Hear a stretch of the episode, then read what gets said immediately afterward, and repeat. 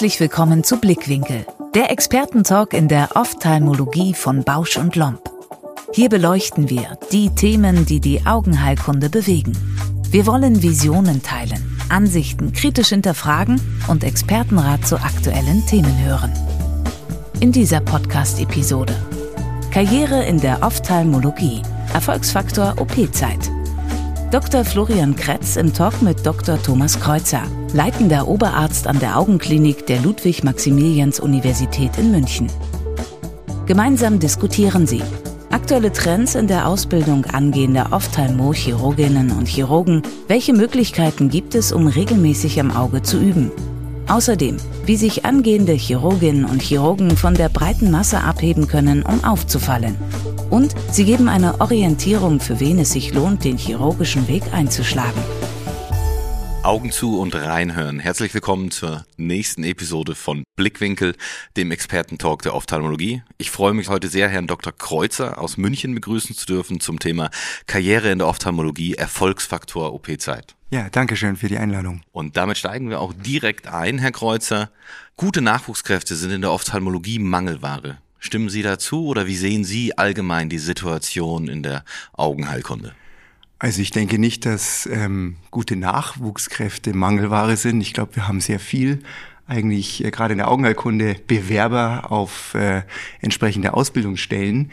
Ich denke, wir haben eher ein Problem im Bereich der Möglichkeiten der Ausbildung. Also sprich, wenn man jetzt gerade die Chirurgie als ähm, Faktor nimmt, dann äh, sehe ich da eher äh, in Zukunft eine, eine Begrenzung dadurch, dass einfach die entsprechenden Institutionen kaum hinterherkommen, Operateure auszubilden. Also wir sehen ja auch vor allem im Vergleich zum Ausland wie in England oder auch in den Niederlanden oder den USA oder Australien, die ja zum Beispiel den Optometristen als mehr oder weniger vollen Bestandteil der Augenheilkunde etabliert haben. Ist es was, wo Sie sagen, wo man vielleicht auch hingehen muss, damit mehr Valenzen für eine operative Ausbildung frei werden, weil eben die konservative Versorgung mit ausgelagert werden kann? Oder haben Sie nicht das Gefühl, dass das in irgendeiner Art und Weise die Versorgungsstruktur verbessern würde? Äh, ich denke, dass wir haben ja, wir haben ja in Deutschland die Situation, dass der, die Ausbildung des Augenarztes eine operative Ausbildung letztlich nicht beinhaltet. Es sind Assistenzen, die man leisten muss, äh, offiziell. Ähm, aber es hat keine äh, echte operative Ausbildung, die, die vorgesehen ist äh, in der Facharztausbildung. Und deswegen findet ja eine operative Ausbildung in den meisten Fällen, so kenne ich es zumindest, ähm, erst nach dem Facharzt statt. Ähm, das sind dann quasi die Erlesenen, die das machen dürfen, ähm, wenn man jetzt die Universitätskliniker nimmt. Dann gibt's natürlich die städtischen Häuser, das äh, ist das eine Thema. Und dann gibt's den großen Bereich natürlich der, der niedergelassenen Augenärzte. Operative Augenheilkunde ist ja gerade, wenn man die die häufigsten Operationen anschaut, dann in der Hand des privaten Sektors. Äh, ist die graue Stauoperation wird überwiegend im privaten Sektor abgehandelt. Die IWOMs, die brauchen jetzt nicht die riesenoperative Ausbildung, aber gerade eben die Kataraktchirurgie wird überwiegend natürlich durch den privaten äh, Bereich abgedeckt. Und da ist natürlich das Problem, das ist ein ambulanter Sektor und Ausbildung beinhaltet halt auch, dass es durchaus mal schwieriger werden kann. Und das macht, glaube ich, es zunehmend äh, schwierig, dass Ausbildung im privaten Sektor die Zahl an Chirurgen hervorbringt oder Chirurginnen, die sie benötigt. Also man kriegt ja durchaus gerade als Klinikoperateur, der viel operiert, immer wieder die Anfragen von Headhuntern, die äh, für irgendwelche Unternehmen oder auch für Praxen Operateure suchen, weil der Markt ähm, quasi etwas schwierig ist. Und das, ich kann mir das auch durchaus vorstellen, dass es nicht so einfach ist in einem privaten Setting. Ich meine, ich weiß nicht, wie es bei Ihnen gehandhabt wird, jemanden auszubilden, wenn ich liefern muss. Also wenn ich im Konkurrenzkampf stehe, auch mit anderen Wettbewerbern. Und ich habe eine Situation, wo der Patient ja äh, in Tropf oder in Lokal ähm, operiert wird, Lokalbetäubung operiert wird. Und dann erzählt einer dem anderen bei der Operation, was er zu tun hat. Ja. Also wie gesagt, ich bin ja rein im ambulanten Sektor und ich bilde selbst aus mhm. für wirkliche Chirurgie wie Kataraktchirurgie im Regelfall frühestens ab dem vierten Assistenzarztjahr, weil das ich einfach toll. da etwas voraussetze, was an Wissen da sein mhm. muss. Ähm, aber das ist umsetzbar, aber Ausbildung ist teuer. Also muss man ganz ehrlich sagen, die Ausbildungszeit ist für den Arbeitgeber eine extrem teure Zeit, weil sie ja nicht nur den Arzt haben, der eigentlich was macht, was ein anderer viel schneller machen könnte. Sie müssen ja auch noch ihre eigene Zeit investieren, um den Leuten was beizubringen. Deswegen glaube ich, ist da ganz wichtig, wie die Motivation des Lernenden ist. Und damit komme ich eigentlich auch schon wirklich zu meiner nächsten Frage. Welchen Trend beobachten Sie denn aktuell in Bezug auf Nachwuchsoperateure und gehen die denn wirklich noch diesen extra Schritt, um eben eine gute fundierte Ausbildung zu bekommen? Also ich, wie gesagt, ich kenne das von mir damals an der Uni. Ähm, ich habe jede freie Minute, die ich irgendwie freischlagen konnte, bin ich einfach in den OP runtergerannt und bin länger geblieben, um überhaupt dran zu kommen am Anfang. Ähm, und da ist jetzt die Frage, wie hat sich das bisher entwickelt? Also grundsätzlich ist so, wir haben in München äh, zum Beispiel die Situation, wir haben diesen, diesen Simulator.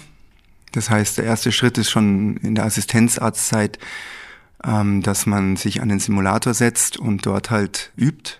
Es ist sicherlich so, dass äh, es schlecht ist, wenn man glaubt, man geht in OP und da sitzt jemand neben einem und sagt einem, was, er, was man tun muss, ohne irgendwie vorher sich darauf vorbereitet zu haben. Das äh, ist das eine. Aber auf der anderen Seite ist es natürlich so, man merkt schon, dass viele wollen operieren das hat natürlich auch damit zu tun, ich weiß es, wie es, wie es, wie es bei meiner Ausbildung war. Ähm, mein, mein Vater war ja auch, äh, war konservativer Augenarzt und ähm, hat seinerzeit zu mir gesagt, nee, Augenheilkunde machst du nicht. Konservativ lohnt sich nicht mehr, du musst operieren. Wenn du nicht operierst, dann ist es nix. Und ähm, ich war dann eigentlich so, dass äh, ich ein anderes Fachgebiet machen wollte ich war immer jemand, der äh, ein Fach machen wollte, wo man durch Blickdiagnose die Erkrankung erkennt. Und da war das andere Fach, das es gibt, die Dermatologie. Das habe ich dann am Anfang äh, ver verfolgt. Und dann war es aber doch so, dass als ich dann ein Praktikum in Augen gemacht habe, war sofort Augenheilkunde. Einmal in so ein, so ein Spaltlampenmikroskop reinschauen, so ein Auge zu sehen, das, das ist einfach ein phänomenales Ding. Und dann auch noch dieser, dieser operative Teil. Und dann bin ich eben in der Augenheilkunde weitergegangen und ähm, ich wollte natürlich in, einer, in, einem, in einem Setting von der Universität, dann musste auf der einen Seite äh, einen gewissen Anteil an Forschung machen, dann ähm, muss man sich natürlich auch engagieren durch mehr Leistung, ob das jetzt ist, dass man irgendwelche Sonderaufgaben übernimmt, neben dem, was in der Klinikroutine ist, um seine Chancen zu verbessern, weil wie gesagt, die, die Zahl derer, die operiert, operieren werden, ist immer begrenzt. Ist einfach begrenzt dadurch, dass es eine begrenzte Zahl von Operationen gibt und dass in der Regel ein Chef in einer Klinik auch will, dass der Laden läuft und dass die dass die Operateure eine gewisse Erfahrung haben. Und solange kein, keine Dynamik da ist, dass jemand jetzt weggeht, rückt auch erstmal keiner nach. Und in meinem Fall ähm, war es so, ich habe damals auch eben diesen IC-Simulator eigentlich, das kam mit mir im Assistenzen, in der Assistenzzeit zu uns an die Klinik und dann habe ich den betreut und habe damit gearbeitet. Ja, und dann ging es halt dann entsprechend weiter. Werbung Kennen Sie schon Stellaris Elite von Bausch und Lomb? Ein Farco-Gerät optimal eingestellt auf Ihre individuellen Bedürfnisse und Präferenzen. Mit Stellaris Elite entscheiden Sie selbst, ob Sie mit praktischen Komplettpacks für das automatische Fluidics-System Adaptive Fluidics oder für klassische Infusionssysteme operieren möchten. Maximale Flexibilität, ganz ohne sich schon vor der Anschaffung des Geräts auf ein Infusionssystem festlegen zu müssen. Klingt gut? Testen Sie Stellaris Elite in einer unverbindlichen Gerätedemo. Alle weiteren Informationen und Kontaktdetails in den Shownotes. Werbung Ende. Wir haben da mehr Gemeinsamkeiten, als Sie sich vorstellen können. Mein Vater ist auch konservativer Augenarzt, aber der hat mir nicht gesagt, ich muss operieren. Der hat eigentlich immer gedacht, ich übernehme das mal.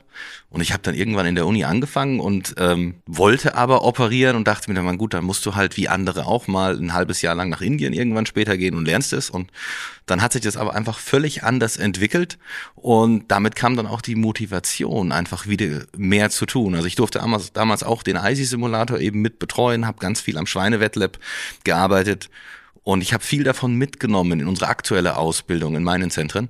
Wir hatten anfänglich auch einen ISI-Simulator, als ich noch mit meinem Kollegen zusammen war. Inzwischen ist es so, wir haben ein fest etabliertes Wetlab. Das sind die gleichen Maschinen und gleichen Geräte wie im OP. Da können die jungen Fachärzte oder die alten Assistenzärzte jeden Tag eigenständig dran operieren und die haben inzwischen eben auch in ihren Verträgen eine feste Stundenanzahl für OP-Zeit mit eingebaut, um eben eigenständig was zu machen. Und wenn sie das Gefühl haben, dass sie was erreicht haben oder was können, dann quasi segne ich die Arbeit am Wettlab ab und dann kommen die mit in dem OP und kriegen dann entsprechend diese Zeit, in der ich mich dann daneben setze, um die auszubilden. Wobei ich natürlich schon der Meinung bin, das sage ich ganz offen, dass diese Diskrepanz, die sich da entwickelt hat zwischen operativer Augenheilkunde auf der einen Seite und konservativer Augenheilkunde auf der anderen Seite, dass das etwas ist, was, was, was mich äh, durchaus stört. Ich bin der Meinung, dass, dass da eine, eine bessere Angleichung der Vergütung zwingend vonnöten ist. Denn wir haben im Moment eine Situation, wo dies, es ist nicht jeder zum Operateur gemacht. Ja, und es gibt aber eben hat man teilweise den Eindruck, dass Menschen oder Kolleginnen oder Kollegen, die eigentlich nicht mal unbedingt jetzt sich so sehr wünschen, unbedingt operieren zu wollen, einfach nur sich deswegen engagieren, vielleicht das Operieren zu lernen, weil sie glauben, sie brauchen es, um finanziell auf lange Sicht besser dazustehen. Das heißt, die Chirurgie hat sich, hat sich so dramatisch als Markt entwickelt in Deutschland, dass ich ähm, eigentlich eher die Sorge habe, dass man zunehmend in den, unter den Assistenzärzten einen Eindruck vermittelt, also wenn du nicht operieren lernst, äh, dann, dann, dann stehst du dann stehst du da und wirst irgendwann von einem Operateur angestellt in einem großen äh, privaten Konsortium, um ihm die, die konservativen Patienten zu betreuen oder seine postoperativen Nachsorge zu machen. Ähm, und das ist etwas, was, was schon schwierig ist, weil früher war es einfach häufig auch so, dass derjenige, der halt operieren wollte, der der hat sich dann vielleicht durchgesetzt oder auch nicht, oder dann ist man nach Indien gegangen, ähm, so mancher, was ich jetzt auch nicht so super finde, dass man in Indien ausbilden muss, weil es in Deutschland nicht funktioniert. Ähm, aber heute hat es auch einen sehr hohen, sage ich mal, Verdienstaspekt, weil die Diskrepanz so groß ist und das ist eigentlich kein guter Trend. Also muss man ja dazu sagen, wenn Sie operieren wollen, müssen Sie ja auch ein gewisses Volumen operieren können, weil Sie ja die konservative Pauschale dann auch nicht mehr bekommen. Und zum Beispiel die IWOM, die ja quasi eigentlich eine OP ist, aber ja eigentlich gar nicht als OP abgerechnet wird, kann theoretisch auch jeder Konservative machen. Und wenn man jetzt statistisch die Zahlen vergleicht, wie IWOMs ansteigen im Vergleich zu Katarakten, kann wahrscheinlich ein konservativer Augenarzt, der einfach nur die IWOMs macht, für die man nicht so viel Ausbildung und vielleicht auch nicht so viel Talent benötigt, wie intraokular zu operieren, durchaus auch eigenständig damit sehr, sehr gut verdienen. Das ist richtig, aber sie brauchen natürlich dann auch die entsprechende Befähigung zum ambulanten Operieren und da gehört natürlich schon auch eine Bestätigung für dass man operative Maßnahmen durchgeführt hat dazu. Also ganz, ganz so einfach ist es für einen rein Konservativen natürlich auch nicht, sich dann irgendwo her von einem äh, Universitätschef die Bestätigung geben zu lassen, er hat Operationen durchgeführt und kriegt deswegen die Befähigung zum ambulanten Operieren. Aber da kommen wir auch eigentlich schon zu dem nächsten Punkt. Und wie hebt man sich denn jetzt als junger Augenarzt oder angehender Augenarzt von der Masse ab, um eben wirklich auch an diese Operationen, wenn man sie denn machen möchte, heranzukommen, beziehungsweise um überhaupt die Chance auf eine Ausbildung in dem Bereich zu kriegen? Ja, also äh, an der, an der Universität ist es natürlich immer äh, auch ein Teil Forschung, äh, womit man seinen Chef glücklich macht. Ein Chef braucht immer Dinge, die er präsentieren kann, auch fürs Renommee der Klinik. Das heißt, äh, da ist der erste Punkt natürlich der Forschungsansatz, dann äh, auch das klinische Können. Ähm, es fällt natürlich auch in einer in einem Universitätsbereich dann auf, ob jemand sage ich mal, einen Job macht, wo er, wo er schon sehr früh versteht, was tue ich da, was für eine Erkrankung sehe ich. Der Oberarzt merkt dann auch, der hat das schon vorher erkannt und ähm, das spricht sich dann auch rum. Und dann sind es natürlich diese, wie es bei uns ja auch war, seinerzeit ist man jemand, der halt um 16.30, 17 Uhr die Stifte fallen lässt oder ist man jemand, der dann halt noch bleibt und ähm, eben entsprechend irgendwelche Aufgaben übernimmt oder erfüllt. Wobei die, die Schwierigkeit halt einfach ist, wir können nicht alle ausbilden und deswegen hat es immer eben diesen, diesen Aspekt des, wer sich in irgendeiner Form äh, besonders äh, kenntlich zeigt oder nicht kenntlich zeigt, sondern besonders hervortut, der fällt auf und dann ist es immer halt leider Gottes auch ein, ein gewisses, ähm, sag ich mal, äh, ein Aspekt von der äh, der wird belohnt dafür. Ja. Es gibt ja auch diesen schönen Spruch, erst die Arbeit, dann das Vergnügen, der ja auch oft darauf bezogen wird, dass man entweder eben wissenschaftlich oder eben in der konservativen Versorgung etwas leisten muss, um sich damit eben dann auch quasi für weitere Ausbildungsschritte zu qualifizieren. Ja, wobei Operieren ja nicht unbedingt Vergnügen sein muss. Ja, es ist, wenn, wenn man gerne operiert, dann ist es natürlich häufig so, dass es, ähm, dass es Freude bereitet, aber auf der anderen Seite wenn ich jetzt, ich habe äh, diese Woche jetzt gestern bis um 10 Uhr im OP verbracht äh, und habe dann äh, die Heimreise angetreten und ähm, ähm, das kommt häufig vor, dass ich bis 8 Uhr abends im OP sitze. Das ist also durchaus auch was, was ein, ein, ein Schmerz sein kann, ja, wenn man acht, neun Netzhautablösungen am Tag dann operieren muss, weil halt so viele kommen, dann kann das auch durchaus äh, unangenehm sein. Und das Zweite ist natürlich, dass man als Person ähm, und als Charakter eine gewisse, glaube ich, Befähigung fürs Operieren braucht, weil ähm, ich weiß, ich habe, äh, als ich zum Operieren angefangen habe, Gott sei Dank in einem sehr, sehr behüteten Setting, also sprich Einzelschritte, immer ein erfahrener Chirurg daneben und ähm, im Zweifelsfall, wenn es schwierig wurde, konnte ich immer meine, meine OP abbrechen und übernehmen lassen. Aber das ähm, Vorgehensweise war immer, ich musste diese Patienten, ich habe mit Vorderabschnittschirurgie angefangen, also mit Katarakchirurgie. Ähm, ich habe diese Patienten in der Früh angeschaut, die wurden quasi tagesstationär aufgenommen, habe die in der Früh angeschaut und dann später als äh, unten im OP operiert. Ja? Und ähm, man weiß ja am Anfang als Anfänger, ich kann es noch nicht so gut. Ja? Und dann kommt da die Oma Meier, die eine reizende Oma ist. Und man weiß, jetzt gehe ich dann runter in den OP und operiere die Oma Meier, Gott sei Dank mit einem erfahrenen Chirurgen neben mir. Aber das ist schon auch ein emotionaler Stress. Und ich habe äh, Leute gesehen, die diesen emotionalen Stress eben nicht überwinden weil sie dann eben Ausreden finden, na, ich kann jetzt gerade nicht runter, ich habe was anderes zu tun, macht's ihr mal weiter. Also die, die sich darüber nicht hinwegstellen können. Auf der anderen Seite ist es, glaube ich, gibt's genauso das, die Kehrseite, jemand, dem's völlig egal ist, dass es die Oma Meier ist, äh, sondern der da nur das Auge sieht und das Auge wird jetzt operiert und in der OP-Situation ist mir alles andere wurscht. Der kann auf der einen Seite auch ein guter Operateur werden, wenn er zumindest ein Perfektionist ist. Also eine emotionale Seite bringt mich ja auf der anderen Seite auch dazu, dass ich gerne gut abliefern will oder ich bin halt Perfektionist, wenn es mir egal ist, dann mache ich es nur wegen der Sache. Oder im schlimmsten Fall beides. Ja, im schlimmsten Fall beides. Ähm, also das sind alles so Dinge, die halt mit reinspielen, wenn ich operieren will, brauche ich auch eine, eine gewisse charakterliche Art, um das, um das auf Dauer durchziehen zu können, weil man kommt als Chirurg früher oder später immer in eine Situation, wo äh, etwas passieren kann, wo eine Komplikation auftritt. Ähm, die Komplikation ist letztlich immer eine, eine, ein, ein, ein Fehler des Chirurgen. Ähm, man kann darüber debattieren, ob eine Situation so schwer war, dass es kein anderer Chirurg hätte äh, ebenso ähm, regeln können. Aber jede äh, Komplikation ist letztlich ein Zeichen, dass in der Situation der Chirurg nicht mehr in der Lage war, wenn es dann passiert, das Vorherschauen zu sehen oder zu verhindern. Ich kann Ihnen da nur voll und ganz zustimmen mit den ganzen Punkten. Und ich glaube, die Persönlichkeit spielt einfach immer eine ganz, ganz große Rolle. Und ich glaube, als Augenarzt braucht man einen gewissen Hang zum Perfektionismus. Man muss halt kein reiner Perfektionist sein, aber ein bisschen Empathie und auf den Patienten einzugehen, gehört einfach immer mit dazu. Mhm. Wie sieht's denn quasi, wenn man jetzt mal so das Umfeld von Jungchirurgen anguckt, aus.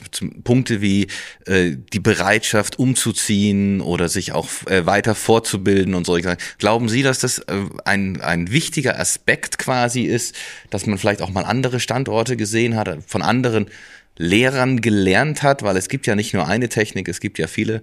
Wie sehen Sie das in diesem Bezug? Ja, ich selber bin ja auch an zwei Standorten gewesen. Also ich habe meine, meine Vorder Vorderabschnittschirurgie habe ich in, in Österreich ähm, begonnen und dann, das war eine Sonderbeurlaubung von der Universität und dann bin ich wieder zurück für die, für die Hinterabschnittschirurgie. Einfach weil in Österreich die, die Kataraktchirurgie primär durch die Krankenhäuser ähm, abgedeckt wird. Die ambulante äh, Chirurgie in Österreich wird auch durch die Krankenhäuser abgedeckt und nicht durch die niedergelassenen Augenärzte. Dadurch ist der Bedarf für, sage ich mal, Kataraktchirurgen durchaus hoch und vor allem auch die Situation, dass in den Krankenhäusern diejenigen, die operieren, mit einem sehr hohen Operationsbedarf äh, gedeckt sind, also froh sind, wenn jemand kommt, der das vielleicht auch abpuffert und mal mitmacht.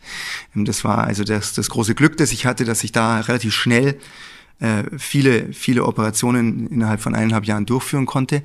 Ich glaube, es ist grundsätzlich wichtig, wenn man operieren will, dass man da auch flexibel sein muss. Äh, in meiner Situation war es zum Beispiel so, ich war Facharzt, dann Funktionsoberarzt und dann war äh, die Aussage, ich sehe sie früher oder später im OP, aber jetzt ist der und derjenige halt älter und gerade dran. Und dann kann man sagen, okay, ich warte das ab oder ich warte es nicht ab, sondern sag dann, ähm, ich schaue mich um, ob ich vielleicht irgendwo anders das dann schneller beginnen kann.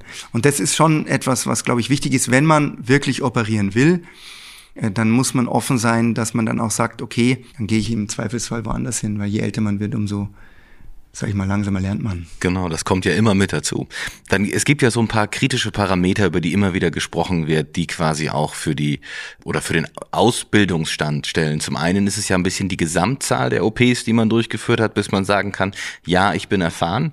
Für mich ist ein ganz wichtiger Faktor, aber eben auch die Kontinuität über die Zeit gerechnet. Also wenn einer 10.000 äh, Katarakte in zehn Jahren gemacht hat, dann ähm, ist der für mich nicht unbedingt weiter als einer, der 500 in einem halben Jahr durchgeführt hat, weil der, einfach, der eine einfach etwas mehr kontinuierlich arbeiten konnte, um sich zu verbessern. Und da gehören ja auch einfach nicht nur geistige Fähigkeiten, sondern auch Motorskills mit dazu, die man erlernen muss.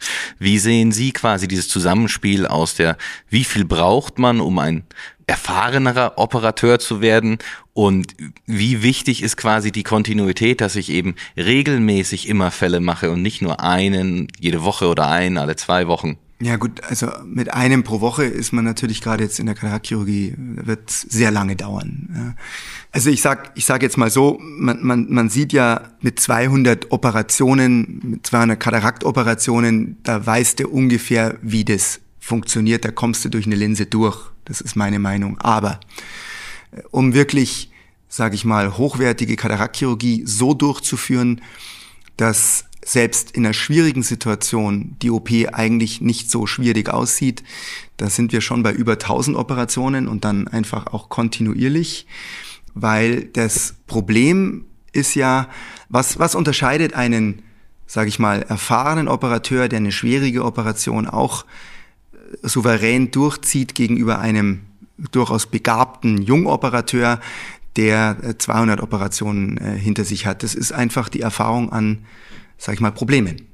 Ja, wenn ich ein Problem habe, muss ich dieses Problem managen. Und erst anhand des Managements eines Problems lerne ich, ähm, wie ich damit umgehen kann. Ich kann es in gewisser Weise mich darauf vorbereiten, indem ich eben Lehrbücher, äh, Paper lese, dass ich zumindest äh, äh, weiß, was man theoretisch macht in dieser Situation. Aber wenn ich eine Kapselruptur habe und ähm, ich muss diese Situation managen, dann wenn ich die zum ersten Mal habe, bin ich erstmal überfordert. Ja, als selbst jemand, der 500 Operationen durchgeführt hat ohne Komplikation und das auch äh, toll und begabt macht, der kriegt erstmal einen Riesenschreck, wenn der das erste Mal die Kapsel reißt. Ja. Das ist ja wirklich immer so. Ja. Ganz wichtig, glaube ich, ist aber auch eben die Ausbildung drumherum, also einfach nicht nur im OP. Wie sehen Sie gerade jetzt zum Beispiel die Möglichkeiten, die über die Industrie, über die Kongresse in Form von Wettlabs gegeben werden? Bausch und Lomb, die eben eigen, ein eigenes Wettlab-Angebot zum Beispiel haben, aber auch fortgeschrittene Wettlabs, bei denen dann bis hin zu Sekundärimplantationen viel eben geübt werden kann. Ist das was, was man wirklich auch regelmäßig immer wieder wahrnehmen sollte, einfach auch um up-to-date zu bleiben, gerade wenn man sich noch in so einer Ausbildung befindet? Ja, ja, das ist natürlich äh, immer eine gute Möglichkeit. Ich meine, ich sage jetzt mal so, für, für gerade das bimanuelle Training und, und gewisse Schritte bei der, bei, der, bei der Operation ist der IC-Simulator extrem gut und jetzt mache ich mir da auch bezüglich dieser äh, neuen künstlichen ähm, Augen, die es ja auf dem Markt gibt, auch Hoffnung Hoffnungen, dass, ähm, dass hier nochmal ähm, ein zusätzlicher, äh, besserer Trainingsschub kommt. Schwein ist halt immer mit einer gewissen Schwierigkeit behaftet. Ja, man kann damit grundsätzlich üben, wie piekse ich in ein Auge rein, ähm, äh, wie shoote ich eine Linse, aber eine Capsulorhexis am Schwein ist vergleichbar mit bei einem Baby. Das ist super schwierig, ja, ist auch genauso elastisch, fast noch elastischer ähm, als bei einer, äh, bei einer Kleinkindkatarakt. Aber es ist nicht vergleichbar mit, einem, mit einer grauen Stauoperation beim Erwachsenen. Ja? Da sind Überhaupt die, nicht. die Kunstaugen einfach inzwischen deutlich die, genau. besser dafür, genau. um ja. damit regelmäßig arbeiten ja. zu können. Es gibt ja inzwischen auch einige Mentorenprogramme, zum Beispiel von den Augenchirurginnen. Gut, die bieten das jetzt nur für Chirurginnen an. Ich hatte da auch schon mal einen Podcast gemeinsam mit Frau Liegfeld. Wie stehen Sie denn zu solchen Programmen? Also auch die DOG hat ja jetzt zum Beispiel die Young DOG, es gibt die Young Ophthalmologist, der ESCRS, der ASCRS. Das sind ja letztendlich auch alles so Hilfsnetzwerke, um junge Augenärzte zu unterstützen und eben auch in die richtige Richtung zu bringen. Ja, oder zumindest ihnen die Möglichkeit zu geben, dass sie in die von ihnen gewünschte richtige Richtung kommen. Also man muss jetzt, man darf jetzt nicht äh, quasi daraus schließen, die richtige Richtung ist nur die Ophthalmochirurgie. Denn ähm, wie gesagt, ähm, jeder, jeder äh, muss, äh, muss irgendwie für sich sich entscheiden, was er, was er gerne macht. Aber natürlich ist das, ist das ein ganz wichtiger Faktor, auch gerade wenn es eben ähm, in der, in der gerade in der Institution, wo man, wo man seine Ausbildung gemacht hat, nicht so klappt, wie man sich das vorstellt oder eben die Möglichkeiten nicht da sind, ähm, dass man darüber eben äh, vielleicht einen Weg findet, an anderer Stelle ähm, eine Ausbildung zu bekommen. Und wie gesagt, Dafür ist auch die Flexibilität dann wichtig, wenn ich das haben will, weil es natürlich äh, Ecken gibt, wo händeringend gesucht wird nach ähm, Kolleginnen und Kollegen und wo auch ganz klar dann gesagt hat, wir bieten auch eine operative Ausbildung an, weil wir jemanden brauchen und wenn der auch noch, um, um dann gute Leute dahin zu bringen, eben bieten wir auch die operative Ausbildung an. Also das ist natürlich ein Punkt, der, der dann schon hilft, wenn man über solche Netzwerke äh, eine Möglichkeit findet. Ja. Also auch da kann ich Ihnen nur zustimmen. Ich glaube, dass es auch enorm wichtig ist, auch der Austausch untereinander, um eben zu gucken, hey, wie findet bei dir eine Ausbildung statt? Was gibt's da für ein System dahinter? Und wenn es schon damit anfängt, dass man am Anfang lernt, mit Aluminiumfolie eine Rexis einfach mal so zu reißen, um einfach das erste Gefühl zu kriegen, was würden Sie denn oder was empfehlen Sie denn quasi aktuell Ihren Altassistenten, Ihren Jungfachärzten, wo sie beitreten sollten, wo sie mit hingehen sollten, wo sie wirklich eben auch einen gewissen Benefit oder zumindest eben auch einen Überblick für die eigene Entscheidung finden können, in welche Richtung man gehen will? Also ich empfehle bei uns immer äh, den Leuten, dass sie äh, grundsätzlich jetzt nicht zu arg drängeln sollten. Ja, also bei uns ist es so, mein Chef ist ein sehr offener Mensch wenn bei uns jemand ähm, operieren lernen will und das ähm, mit ihm bespricht, dann sagt er ihm ganz klar, das ist etwas, wo er ihn sieht oder es ist etwas, oder wo er sie nicht sieht oder ihn sieht und sie doch sieht. Also wir haben ja auch äh, viele, wir haben auch Mädchen äh, oder Frauen ausgebildet, die uns, äh, also ich habe ja schon viele ausgebildet und darunter auch Chirurginnen und dann ähm, ist es natürlich immer tragisch, wenn die dann unsere Klinik verlassen. Das ist immer die Gefahr, aber ähm, genauso ist es bei den Männern. Die ähm, Chefs schauen immer natürlich primär darauf, dass sie äh, Leute ausbilden, die dann auch irgendwo zumindest eine Zeit lang an der Klinik bleiben. Ja, und deswegen ähm, ist ein, ein, sind, sind Chefs immer dann misstrauisch, wenn jemand sehr stark drängelt, weil dann äh, kriegen sie manchmal den Eindruck, der äh, möchte jetzt so schnell wie möglich in den Markt kommen, also möglichst schnell die, die Operation lernen, damit er in den Markt kommt. Also das eine ist auch ein bisschen Geduld zu haben und auf der anderen Seite dann, wenn man halt ähm, das Signal bekommt, es wird an der Institution nicht funktionieren, dann halt sich äh, rasch umzuschauen. Wir kommen dann auch eigentlich schon mit zu dem letzten Punkt und zwar Assistenzsysteme. Also gerade zum Beispiel von Bausch und Lomb gibt es zum Beispiel die Adaptive Fluidics der Stellaris, die einfach dabei unterstützen, Komplikationen vorzubeugen oder was zum Beispiel in den UK Standard geworden ist, die Capsule Guard IA Handstücke, die einfach vorne um das Metall nochmal Silikon haben.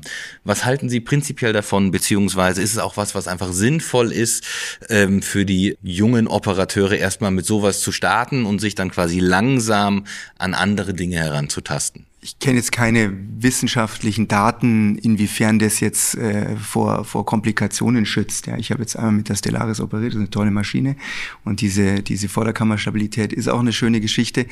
Aber äh, grundsätzlich ist es so, also der, der Anfänger ich habe jetzt so viele ausgebildet, hat vor allem das Problem, dass er erstmal unter so einem Stress steht. Er sieht der sieht, äh, hat einen Fokus auf das, was er mit seiner meist dominanten Hand gerade macht und die, die nicht dominante Hand, die ist irgendwo. Die dümpelt rum. Genau, oder ähm, sie drückt auf die Parazenthesen und alles fließt äh, seitlich raus. Ähm, und der braucht, oder die braucht äh, in möglichst äh, jemanden, der daneben ist und sagt, drück nicht oder pass auf jetzt, nicht mehr tiefer gehen. Natürlich sind solche Unterstützungs- Geschichten, wenn sie die Wahrscheinlichkeit für eine, für eine, ähm, äh, für eine Kapselruptur senken, sicherlich äh, hilfreich. Wobei ich ja sagen muss, das ist ja schon besser geworden, wenn man, wenn man Einzelhandstücke nimmt. Ja, also zum Beispiel bei der IA. Ich weiß noch in meiner, äh, in meiner Zeit, als ich angefangen habe zu operieren, dann waren das wiederverwendbare IA-Stücke und, äh, und dann hast du eine vordere äh, Kapselpolitur gemacht und plötzlich war der radiäre Riss da. Und hast dich gewundert, warum ist denn der radiäre Riss? Na, weil irgendeine Rauigkeit war aufgrund der Aufbereitung von dem Instrument und plötzlich hat man einen radiären Riss und alles vorher war gut.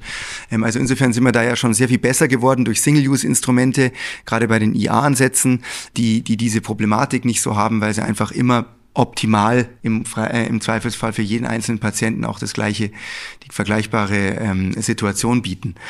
Ähm, aber ansonsten ist, glaube ich, das Wichtigste für die Ausbildung ein erfahrener Chirurg neben einem und zwar auch deshalb, ich hatte zwei Ausbilder zum Beispiel am Anfang in meiner Zeit und der, ähm, der erste, der mir das Kataraktoperieren bei, war ein reiner Kataraktchirurg, der nicht wollte, dass es irgendwas passiert, das was in den Glaskörperraum läuft ja, oder geht, Kernverlust oder so weiter. Das konnte er nicht managen. Das heißt, die Toleranzschwelle, was ich machen durfte, war gering. War sehr gering. Was durchaus auch gut ist, aber auf der anderen Seite ist man dann natürlich, kriegt man als Anfänger das Gefühl, okay, da darf ich, ich darf, ich darf gar nicht mehr tiefer graben und wundert sich immer, warum kriegt man diese verdammte Linse nicht auseinandergebrochen. Und dann äh, war der zweite eben ein Netzhautchirurg, und der war entspannt. Der hat dann einfach tiefer, tiefer, tiefer, tiefer, tiefer. Und als das erste Mal bei zu tief es einen Klacks gegeben hat, hat er übernommen und das Ganze ging raus, als wäre nichts gewesen. Und dann wusste ich, okay, so tief darf ich, tiefer darf ich nimmer. Ja, ja. Und ähm, das, also ein erfahrener Chirurg, idealerweise meine Meinung auch einer, der in, in Vorderabschnitt, also in Hinterabschnittschirurgie ähm, sich mit auskennt, ist optimal. Aber ein erfahrener Kataraktchirurg, der eben auch eine, eine, eine Kapselruptur so managen kann, äh, dass es, dass es nicht nur ein bisschen hinten mit, einem vordere, mit einer vorderen Vitrektomie umeinander hantieren und dann ähm, eine einstückige Linse in den Sulkus, ähm, dann hat man, glaube ich, auch gute Chancen, da einen guten Ausbilder zu haben. Ich glaube, viel steht und fällt mit der Qualität des Ausbilders, aber letztendlich eben auch mit der Qualität des Equipments in der Ausbildung. Wir selbst benutzen Adaptive Fluid Fluidics für alle unsere Operationen und auch für die Ausbildung. Äh, wir nutzen aber vor allem eben auch am Anfang die Dauerinfusion und die nehmen wir dann auch Stück für Stück quasi raus aus den einzelnen Schritten, damit die Ärzte sich dran gewöhnen, auch die über das Fußpedal zu bedienen. Die Silikontipps, glaube ich, können hilfreich sein. Fehlt mir persönlich aber jetzt auch die Erfahrung damit. Aber ich glaube trotzdem, dass man ein auch eine gute Geräte oder Gerätepark braucht, um eben richtig ausbilden zu können, damit die Leute eben nicht mit irgendwelchen älteren Maschinen, an die man sich wirklich gewöhnen muss, anfangen müssen, sondern eben auch ein bisschen Flexibilität mit drin bleibt. Herr Dr. Kreuzer, vielen lieben Dank. Ich glaube, wir hatten eine sehr, sehr interessante Episode dieses Mal. Ausbildung ist was sehr Wichtiges. Ich glaube, ein ganz, ganz wichtiger Punkt ist, nicht jeder muss Ophthalmochirurg werden. Auch als konservativer Augenarzt kann man ein sehr, sehr schönes Leben haben und kann auch wirklich viel machen und auch vielen Patienten helfen. Aber trotzdem, wer eben ausgebildet werden möchte, muss auch bereit sein, dafür ein bisschen was zu tun. Und zwar nicht nur den Stress der Ausbildung auf sich zu nehmen und damit umzugehen, dass mal eine Komplikation passiert und man dann auch mit dem Patienten drüber sprechen muss und gewisse Empathiebereitschaft bringen muss, sondern eben auch, dass es vielleicht mal heißt, man muss für eine Zeit lang woanders hingehen oder ganz umziehen, um eben andere Techniken zu lernen. Vielen Dank für die tolle Aufnahme, Herr Dr. Kreuzer. Dankeschön für die Einladung. Und damit können alle wieder die Augen aufmachen und wir freuen uns auf die nächste Episode von Blickwinkel, dem Expertentalk der Ophthalmologie. Vielen Dank fürs Reinhören. Empfehlen Sie uns gerne weiter. Und um keine Folge mehr zu verpassen, nutzen Sie die kostenlose Abonnierfunktion unseres Podcasts. Wir freuen uns auch über Ihr Feedback. Welche Expertinnen und Experten sollen zu Wort kommen? Möchten Sie selbst vielleicht auch ans Gastmikrofon? Oder welche Themen braucht es unbedingt im Blickwinkel Podcast? Dann schreiben Sie uns eine E-Mail an die Adresse blickwinkel@bausch.com. Bis zur nächsten Folge von Blickwinkel, der Expertentalk in der Ophthalmologie von Bausch und Lomb.